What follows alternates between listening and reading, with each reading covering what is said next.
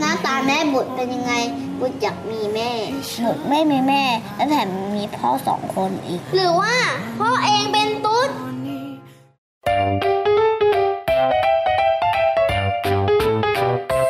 欢迎收听《艾咪曼谷日记》。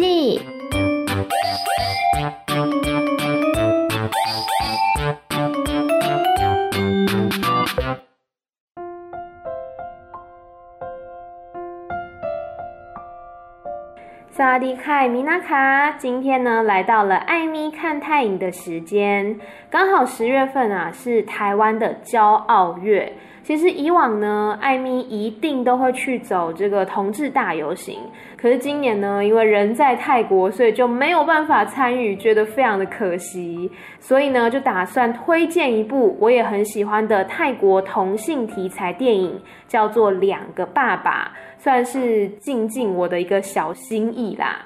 这部《两个爸爸》呢，是二零一六年在泰国上映，同时也是二零一七年台湾酷儿影展的闭幕片。那他后来也在像香港啊、荷兰、东京、加拿大、洛杉矶等等等地的电影节当中，都获得了不小的关注。另外，这部《两个爸爸》呢，也获得了二零一七年 BK 电影奖的最佳影片奖，还有最佳男主角奖。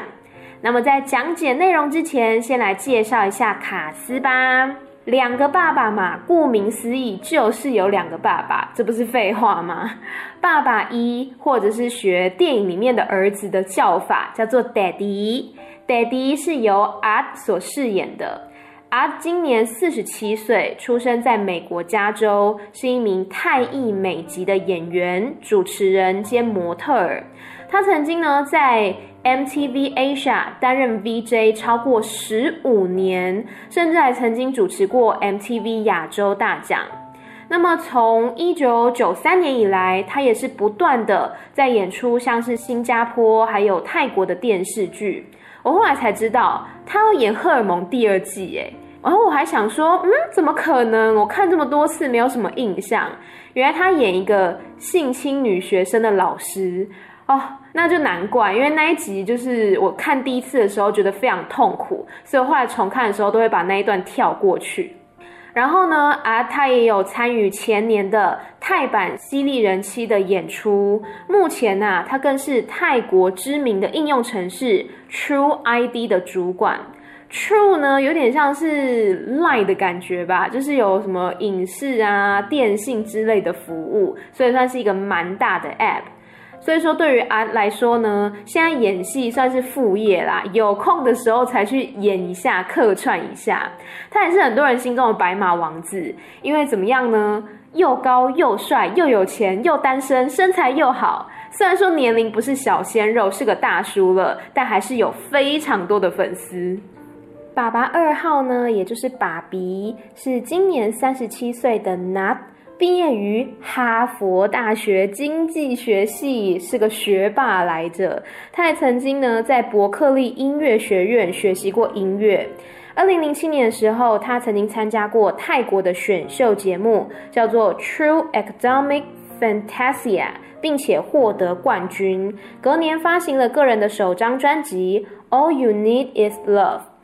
后来呢，他也会定期的创作歌曲，还有投入拍摄电视剧跟舞台剧等等。目前是一名创作型歌手，还有演员。他同时也演唱了《两个爸爸》当中的电影原声带《宽埋替海掰》，也就是消失的意义。那拿他近期比较知名的角色。应该是在 Friend Zone，也就是朋友圈一二季当中的那个 Sam 医生，就是跟行都有对手戏的那个医生。我的朋友呢，多次的发他的照片跟我发花痴说，Sam 真的太帅了。这个大叔一出现啊，完全让他眼中没有任何其他小鲜肉的存在，就连行都在他眼中呢，都像消失了一样，眼中只有 Nat 所饰演的这个 Sam 而已。所以大家有兴趣的话，可以去看一下这个朋友圈，最近也播了第二季啦，可以去看一下他在里面的表现。好，讲到小鲜肉，就一定要讲到剧中饰演两位男主角儿子的 Him。真真实实的小鲜肉，好不好？人家今年才十岁。除了演出两个爸爸之外呢，呃，他也拍了很多的电影，然后还担任了儿童新闻节目当中的主持人。姐姐呢是非常期待他的未来啊。最后来介绍这一位是饰演社工师的 Nok，今年五十五岁。Nok 他是演艺圈当中的老戏骨了。一九八零年的时候就透过选美比赛出道，之后呢，在一九八二年开始演出电视剧还有电影。其中二零零七年，各位朋友，重点来了，荧光笔拿出来。电影《暹罗之恋》当中呢，饰演男主角之一洞的妈妈就是他演的。这个角色也让他横扫了当年泰国三大电影奖的最佳女主角奖。那除了演戏之外 no，他也曾经出过专辑，还为泰版的动画《亚特兰蒂斯：失落的帝国》以及《风中奇缘》等等配音。那近期他的电视剧表现，大家比较有印象的，应该是呃，在去年那个《Until We Meet Again》，就是待到重逢时，非常好看的剧当中呢，他是演 Pittin 的妈妈，记得吗？男主角 Pittin 就是那个三兄妹的妈妈。而且很有趣的是呢，当时 Nok 他出演了两部戏剧，都叫做《带灯》，就是红线。因为大家知道那个待到重逢时，最原本的那个小说名字就叫做《带灯》，就是红线。那除了这一部《待到重逢时》之外呢，另外一部也叫做《带灯红线》的是时代剧，然后刚好都在去年上映，刚好 Nok 都有演，我觉得非常的巧哦。对对对对对，还有他去年也有拍那个《绝境岛》当中的 Crew 林林老师，也是他演的，以及今年也有一部电视剧叫做《Fuck Fuck Kiri 刀》。我觉得 No 他算是拍戏的值跟量都非常稳定的演员啦，都还蛮值得一看的。好的，介绍完主要角色之后，就要来正式的讲剧情喽。我个人是觉得剧透也没关系啦，因为其实剧情的走向非常的好猜，你就想想。台湾当今的同志家庭，他可能会遇到什么样的困难，大概就略知一二了。而且呢，泰国是还在没有法律的保障之下，想必那个情况是会更加的加剧的。所以我觉得这部电影重要的不是剧情怎么走，而是要看演员他们怎么去演出那个情绪跟层次。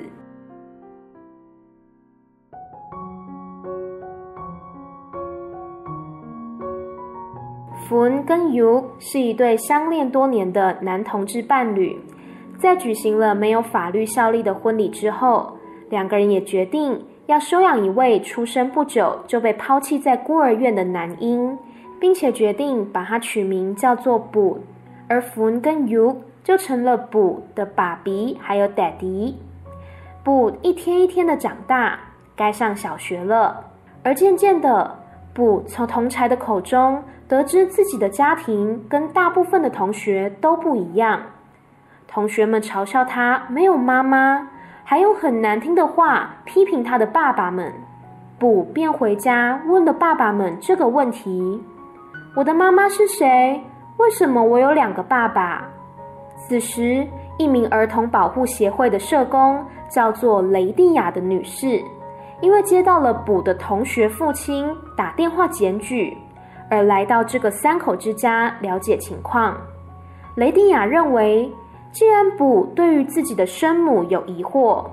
那么他就应该有这个权利可以见到他的生母。然而，相较于 y u 的强烈抗拒冯则是逐渐动摇，开始思考是不是应该让卜见一见生母也无妨，或许还可以帮助他厘清自己的疑惑。而当时在法律上，不，其实是 Foon 所收养的儿子。相反的尤即使跟卜朝夕相处，把他照顾得无微不至，在法律上，两个人依旧只是陌生人而已。而后，雷蒂亚还真的找到了卜的生母。她是在大学快要毕业的时候，意外的怀上了卜，可是却因为太过害怕，而且没有心理准备，所以就把卜抛弃在了孤儿院。过后几年，她又和现在的丈夫有了新的孩子，却不幸流产了。此时的她只希望可以好好弥补这个失而复得的儿子。而随着生母的出现，以及卜对于性别、对于母亲日渐强烈的好奇心增加，还有焚内心害怕着卜继续跟他们生活在一起，是不是有一天也会变成同志？种种因素加在一起，让焚最后决定将孩子送还给生母。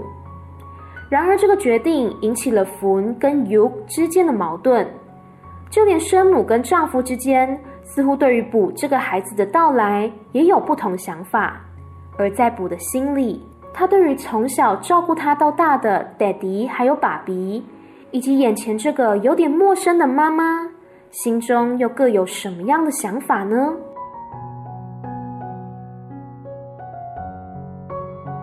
好的，了解完剧情之后呢，我要来重点的分析每一个角色了，里面也会带到一些他们在戏中所说过的话。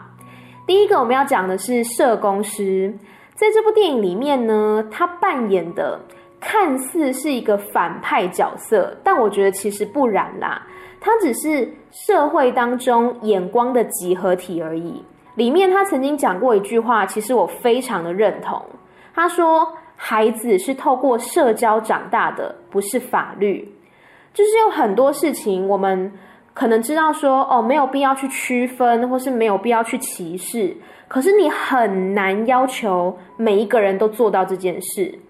的确，孩子他是可以透过教育去得到正确的观念。可是，在那之前，你很难保证孩子不会因为自己的与众不同而受伤。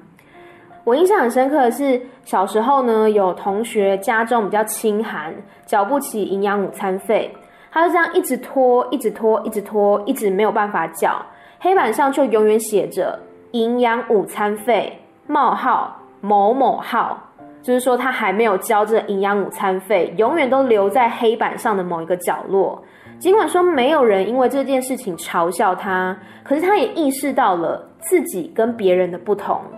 当然，我要说的并不是每一个人都应该要一样的平庸，或是都应该一模一样，而是要怎么样去拥抱自己跟别人的不同，然后让每一个人都知道不一样又怎样。这是一件很困难的事情，尤其在亚洲社会，我觉得相较于西方国家来讲，可能更是如此。我们害怕出头，害怕跟别人不一样。所以，我们努力的让自己跟旁人都差不多，差不多。所以，即使我们知道同志家庭没有错，单亲家庭没有错，新住民家庭没有错，清寒家庭没有错，可是你要如何让孩子去练习在旁人的眼光下成长，同时去教育旁人，拥抱所有美丽的个体，这真的不是一蹴可及的事情。不是我自己心中知道说啊，我是对的，我是正确的就可以。旁人的眼光所带来的杀伤力，有时候是非常可怕的。可是我可以确定的是，全方位的去禁止这件事情的发生，绝对不是解方。你去禁止人家组成同志家庭，禁止人家组成单亲家庭，组成。新住民家庭等等，这都不是解方，这个根本就是治标不治本。因为就算你禁止了，也不代表就不会发生，而是就像我刚刚讲的一样，在练习承受旁人眼光的同时，也要去教育社会大众，关于每一个个体，他本来就应该有自己的多样性。然后呢，其实戏里面社工师他本身有一个我觉得很棒的设定，这个就留给大家自己去电影里面寻找了。因为有了这个设定呢，我觉得让他可以更容易的去体谅每一个角色的心情，我觉得蛮棒的。第二个，我们来说说补的生母还有她的丈夫。我觉得这部片有一个我很喜欢的地方，在于它不只是从同志家庭的角度出发，它也去阐述了异性家庭的情况。尤其是卜的生母的丈夫，虽然说他表面上也是顺着太太哦，也对卜很好，可是其实呢，对于卜这个孩子，他是一直没有办法打从心里接受的。他认为那只是他太太年轻时的一个错误，没有办法去取代后来他们怀的那个流产的孩子。而卜的生母呢，她其实也知道丈夫对于卜是介意的，所以当她发现卜调皮捣蛋，把整个厕所弄得乱七八糟的时候，她也没有大声的训斥卜，也没有告诉丈夫，而是自己默默的收拾一地的狼藉。就这一点呢，我觉得就已经增加了整个角色的厚度还有立体度。在电影的末段，卜的生母就问卜说：“卜，你搬来跟妈妈住已经一个礼拜了，你开心吗？”“嗯，还蛮开心的。”“那你爱妈妈吗？”“我不知道。”我觉得那一刻的妈妈，我。不晓得是什么样的心情，但是应该很难过吧。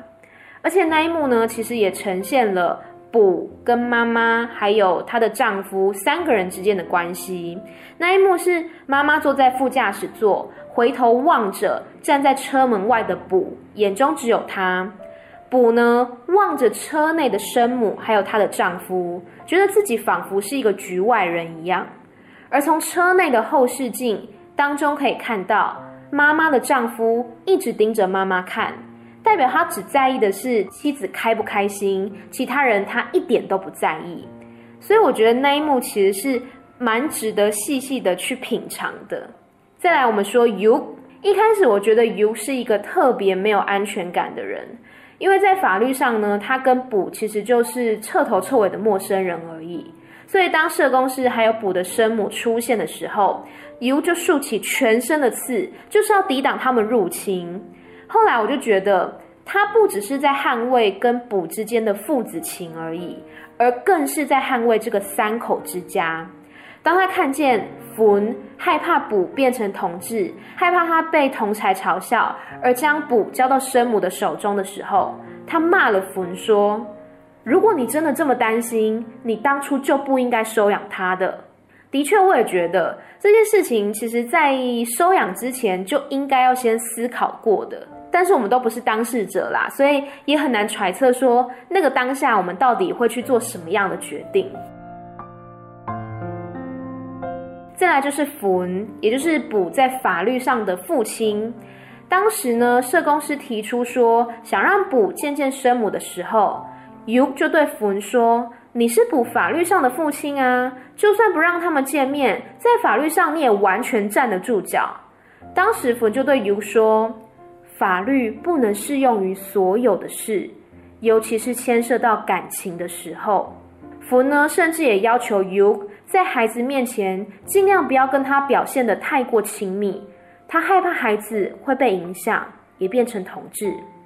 甚至原本他们两个人要做的结婚登记也打算推迟了，因为他害怕这个记录作为两个爸爸的孩子，这个记录会一辈子的跟着补。但是我觉得焚他不是真的害怕说补变成同志或怎样，他也不是害怕让别人知道他是同志，他只是不希望孩子跟他一样走上辛苦的道路。例如说，有很多家长不喜欢孩子从事艺术方面的工作，那就一定代表他们讨厌艺术家吗？未必，可能是因为他们有既定的印象，认为说艺术工作相较于其他行业来讲，可能比较难有稳定的发展，或者是说未必能闯出成绩之类的。总归一句就是担心啦，不是讨厌你，不是不支持你，而是希望你有一个平安顺遂的人生而已。只是希望你可以跟一般人一样平安幸福的长大，不要被流言蜚语所影响而已。当然，家庭对于性向这件事情到底有没有影响，这件事我不敢确定，因为凡事没有绝对。但是我认为啦，如果说家庭真的这么容易去影响一个人的性向的话，那么说老实话，大多数的同志不是也生长在异性恋的家庭里面吗？他们也没有就因此变成异性恋啊，所以说其实每一件事情都不会只是另外一件事情所直接导致的结果，一定是很多的外显还有内在的因素杂糅在一起，才产生了每一个结果。那我们能做的就是尽量不武断的去评论，而是试着去找出对每个人而言最好的解方。最后呢，要来讲讲补这个角色。当周遭的大人啊，在思考着或是尝试着要去做那些自认为是为了他好的举动的时候，他们认为这样子补才能得到最完整的爱。可是其实我觉得在过程当中，补已经受伤了。他一开始被同学嘲笑没有妈妈，他受伤了；后来被爸爸送去跟生母住，他受伤了。在他调皮捣蛋之后，听见生母的丈夫背后的抱怨，他受伤了。半夜想爸爸，打电话回去没有人接，他受伤了。当周遭的大人啊，满心觉得要给孩子最好的，可是又有谁问过孩子是怎么想的呢？补让我最心疼的一段是，在被送去生母那边的前一晚，，U 抱着他睡觉。然后补却跟他说：“我不想睡。如果明天睡觉起来就要去没有爹地爸比的地方，那我不要睡觉。”在他小小的脑袋里面疑惑的是，他只是想要知道妈妈是什么，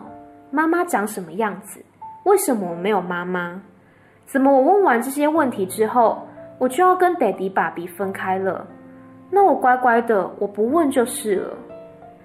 其实我觉得，在长大的过程当中啊，受伤是必然的，不一定说要发生什么很可怕的事情。单单你只是活着，你只是跟别人有了关联，都存在着受伤的可能性。当然啦，不只是孩子会受伤，家长也会受伤啊。当福恩哭着对 U 说，他觉得他搞砸了一切。他觉得他当初就不应该把补送回去生母那边，那时候的他们肯定也是非常的心痛。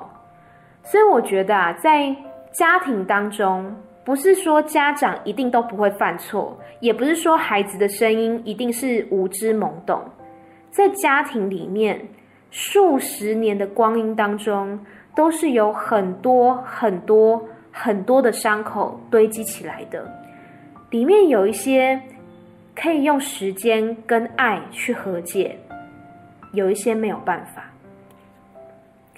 这部电影呢，是开放式结局，没有一个很明确的结尾。可是我想要用社工师所说的一句话来为这部电影作结。他说：“如果你爱你所拥有的，那么你就会拥有你所爱的。”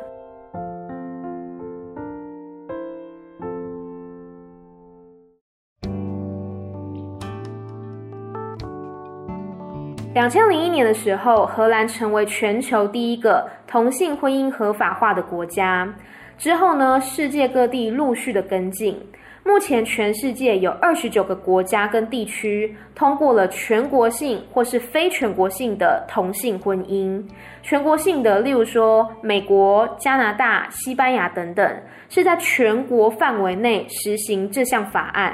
让同性别的两个人都可以结婚。非全国性的呢，例如说墨西哥，它目前还是有某一些的地方政府还在等待修法完成并且执行。那比较特别的，像是以色列、爱沙尼亚还有亚美尼亚，他们不承认在他们领土上面的同性婚姻。可是，如果是他们国家的人民在别的地方、别的国家或地区合法进行的同性婚姻的话，他们是承认的。那大家知道，台湾在去年的五月份三读通过了司法院释字七四八号解释施行法，也成为亚洲第一个同性婚姻合法化的国家。台湾的同志伴侣呢，可以依照这个法律结婚，并且享有保障。虽然说它是专法，但是不少条文都是准用民法，所以大多数的法律权益跟异性伴侣是没有差别的。例如说，婚后双方的财产准用民法夫妻财产制，还有像是监护、抚养义务、继承权利等等，也都是准用民法的相关规定。当然，这对于台湾社会甚至是亚洲社会来讲，都是一大进步。可是，这个法案还是有不完备的地方。例如说，很多人所关注的收养规范，目前是规定只可以继亲收养。什么叫继亲收养？就是允许同性伴侣当中的一方当事人收养另一方的亲生子女，可是呢，不能收养两个人都没有血缘关系的子女。所以假设说今天两个爸爸这部电影它是发生在台湾的话，两位男主角跟补都没有血缘关系，他们就没有办法去收养补了，除非说今天这个孩子是我生的。然后呢，我之后有个同性伴侣，他也可以来收养这个我亲生的小孩。还有就是关于跨国同性伴侣的议题，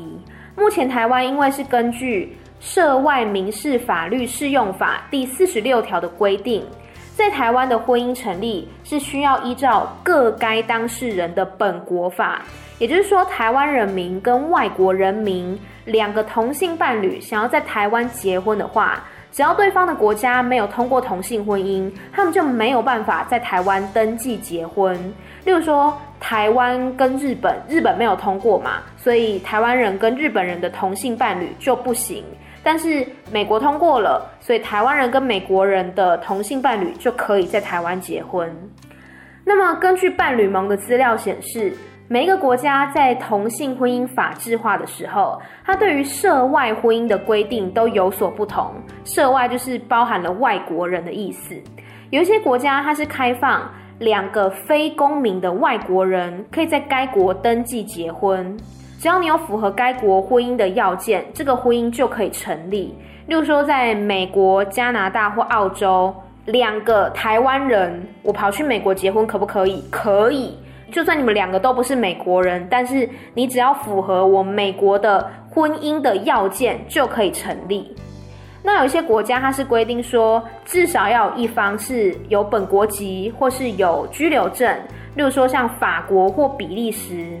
但比较特别的地方是，他们开放非本国籍的另一方，即使说他原本的国家没有通过同性婚姻，也是可以结婚的。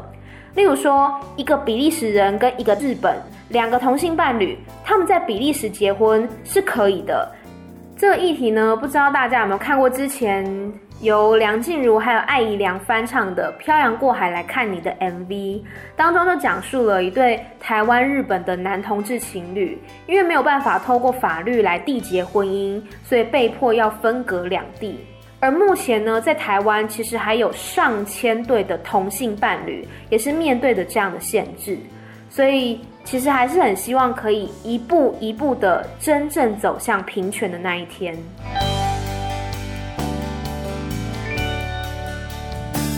好，刚刚讲到是台湾跟世界的部分，那么今天的主角是泰国啊，泰国的同性婚姻政策又是如何呢？在今年的七月八号，泰国内阁已经批准了民事伴侣法案，并且通过民商法典修正案。这个法案呢，是将民事配偶定义为出生性别相同的伴侣，年龄在十七岁以上的同性伴侣可以进行婚姻登记。那么其中必须有一个人或是两个人是泰国人。现在是说，一旦国会通过之后。泰国呢，渴望可以成为继台湾之后亚洲第二个允许同性婚姻登记的国家。不过，其实这个法案哦，它在二零一八年的时候就提出了，可是当时的国会议员呢，没有办法在二零一九的国会选举之前通过法案，所以这个法案才会拖到了今年。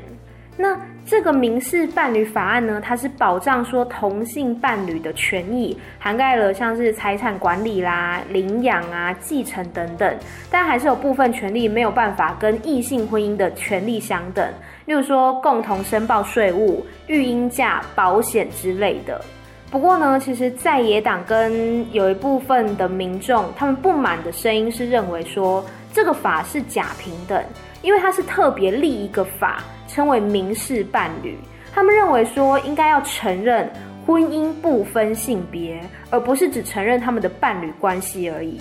我觉得这就有点像当时台湾就也是要不要修民法，把男女当事人当中的男女拿掉这件事情来讨论，那一定会有很多不同的声音嘛。有些人觉得为什么不拿掉？有些人觉得为什么要立专法？啊，有些人觉得先求有再求好，先有了保障，再谈后面更全面的法条。有意见冲突，我觉得都是很正常的啦。不过呢，据我所知，目前泰国的这一个法案好像议会还没有审查通过，所以是还没有实施的，只是内阁通过而已。其实很多人认为说泰国是 LGBTQA+ Plus 族群的天堂。我觉得可能民情来讲，也许是比较开放，但仅限大都市吧。很多的外服啊、偏乡啊，观念还是非常的传统。许多的性少数族群仍然是活得很压抑。只是说泰国它为了发展观光业，发展所谓的粉红经济，才不断的包装成 LGBT 的天堂。实际上，包括说法律的保障，还有相关知识的普及，我觉得都还不是很完备。像是联合国开发计划署在去年的十二月初就公布一份报告显示，尽管呐、泰国在世界上是以包容 LGBT 族群著称的，但实际上状况是，LGBT 族群呢，仍然还是面临着来自各界的污名化还有歧视。多数的 LGBT 族群都曾经面临过被羞辱的场面，例如说名字被嘲笑，或者说呢，在学校啊、工作场合，甚至是家中，会被告知要隐藏真正的自己。有五成的 LGBT 人士就曾经受到来自家中成员的歧视。最常的状况就是叫他们要注意自己的外表，注意你说话的样子，注意你的动作等等。然后还要讲到一件事情，大家都会觉得说，在泰国很常见这个性别恢复手术，但是其实目前呢，在泰国，就算你做了性别恢复手术，你在法律上仍然是没有办法更改你的性别的。在台湾我知道是可以的，就是你做完手术，然后取得证明之后，你是可以去重新申请身份证，然后重新恢复你的性别这样子。在泰国，你就算做完了手术。做完全部的手术，你在法律上出生的时候是什么性别，就还是什么性别，是没有办法更改的。所以像刚刚我们讲那个泰国的民事伴侣法案，它里面第一条、第二条就讲说是出生性别相同的伴侣，也就是说，假设今天一个是原本顺性别男性。一个是女跨男的男性，两个人如果要使用这个民事伴侣法案在泰国结婚的话，就没有办法，因为它讲的是出生性别相同，所以这当中就不包括跨性别的族群。所以我就觉得，可能现在泰国的民风普及，还有法律的保护，还没有在同一个水平上吧。只是说，泰国近年来的这个 BLGL 的文化，或者是说 LGBT 族群的热门景点等等，的确都有受到大家的关注。我也希望说，这份关注跟社会的进步，它是可以并肩同行的。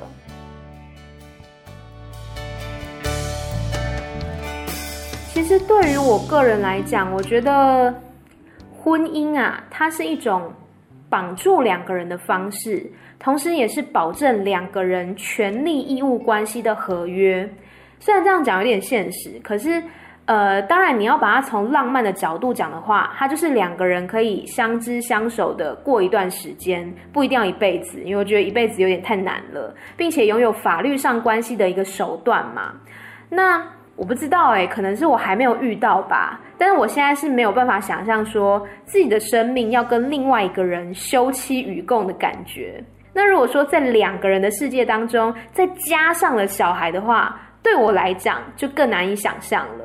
因为我自己啦，我觉得我的个性是很不成熟，我本身就是一个小孩啊，我就是身体在不断的衰老，但是心里一直没有成长的小孩，我就没有办法对自己负责了，我又何况来对另外一个生命负责？不管这个另外一个生命是我的另一半，或是我的小孩，都是。再就是我在成长过程当中一直觉得很辛苦，就是认为活着是一件很辛苦的事情。这个无关乎到底实际上有没有发生过什么事情啦，只是我觉得如果我有这个选择权，如果我我可以决定说我要不要怀孕，要不要生小孩，那我会选择不要，因为我觉得活着太痛苦了，能少一个来体验就少一个吧。我还记得我小时候有一个人生计划，因为我是计划狂嘛，从小就这样。我那时候就想说呢，我一定要在三十岁之前把小孩生完，应该就生两个。那如果还要谈恋爱的话呢，还需要时间嘛，你就往回推个几年，得到的结论是二十六岁结婚，二十七岁生第一胎，二十九岁生第二胎。结果呢，现在就已经到这个年龄了。还是没有走上我小时候规划的人生道路，然后有时候又会去想一想，说，诶，我妈在她二十八岁的时候生了我，我同学在大学毕业的时候就生了小孩，那现在的我又处在什么样的情况？是不会去比较说，哦，我是不是走得太快，或是走得太慢等等，因为每一个人的脚步跟人生规划就都不一样嘛。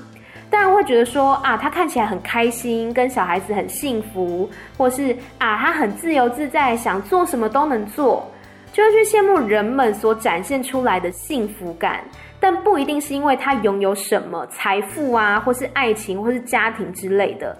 就是能够打从心底的快乐这件事，本身就很值得让人羡慕。但会觉得很有趣的是，就是每一个人的人生轨迹都好不一样哦。然后你也无从定义起到底谁是胜利组或谁是失败组，它就只是各式各样的人生样貌而已。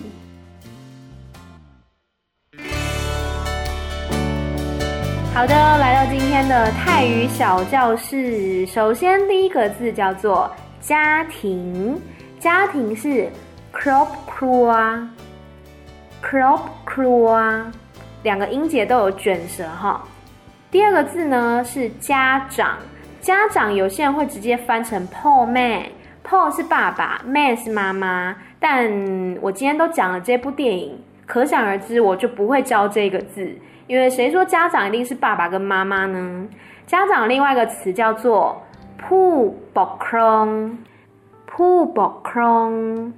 铺呢，它其实有人的意思，所以像是铺差、铺营，前面那个铺都是人的意思。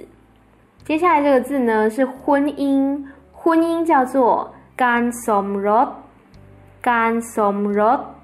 那另外一个字叫做结婚，结婚是动词 d e 等安，那同性婚姻怎么讲呢？这个是比较长，大家就听听就好了。การสมรสเพศเดียวกัน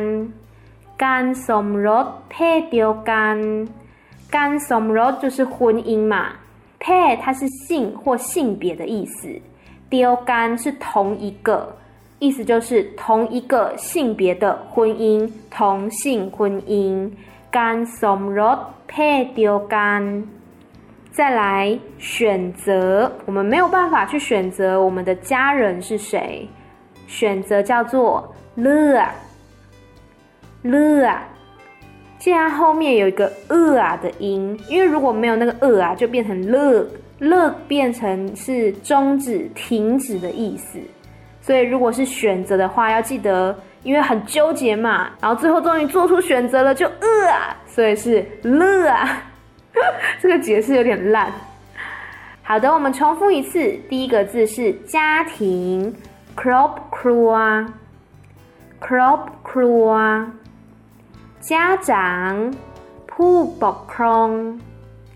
ผู้ปกครอง婚姻การสมรสการสมรส同性婚姻การสมรสเพศเดียวกันการสมรสเพศเดียวกัน 选择乐乐。最后呢，我还是要讲，就是很多事情，我们知道说这一件事情或是这个价值观是正确的，但是不能因为这样子，你就硬把这个想法去塞给别人。我觉得所有事情都应该要经过不断、不断、不断的沟通，你才有机会去了解不同角度的声音。这真的就是那一句名言的体现。我不认同的说法，但是我誓死捍卫你有说话的权利。当你在急着反驳别人之前，可不可以先将别人的话给听完？了解他的立场跟根据，再来讨论。当然啦，这些话的前提是双方都是理性的。如果说呢，有任何一方是呃逢什么必反啊，听到什么就烦啊，或者用一些什么抹黑造谣的手段来攻击对方，进而巩固自己的论点的话，那我觉得都是很不可取的。好啦，今天跟大家介绍的这一部呢，我觉得有写实也有温馨的泰国电影《两个爸爸》，里面阐述了同志家庭有可能会遇到的困难，也让我们有空间可以去思考，说自己定义的婚姻是什么，家庭是什么，幸福又是什么呢？欢迎留言跟我分享你的想法，或是上嘎嘎乌拉拉，或是 Netflix 来看看这一部《两个爸爸》。最后呢，愿天下有情人都能终成眷属。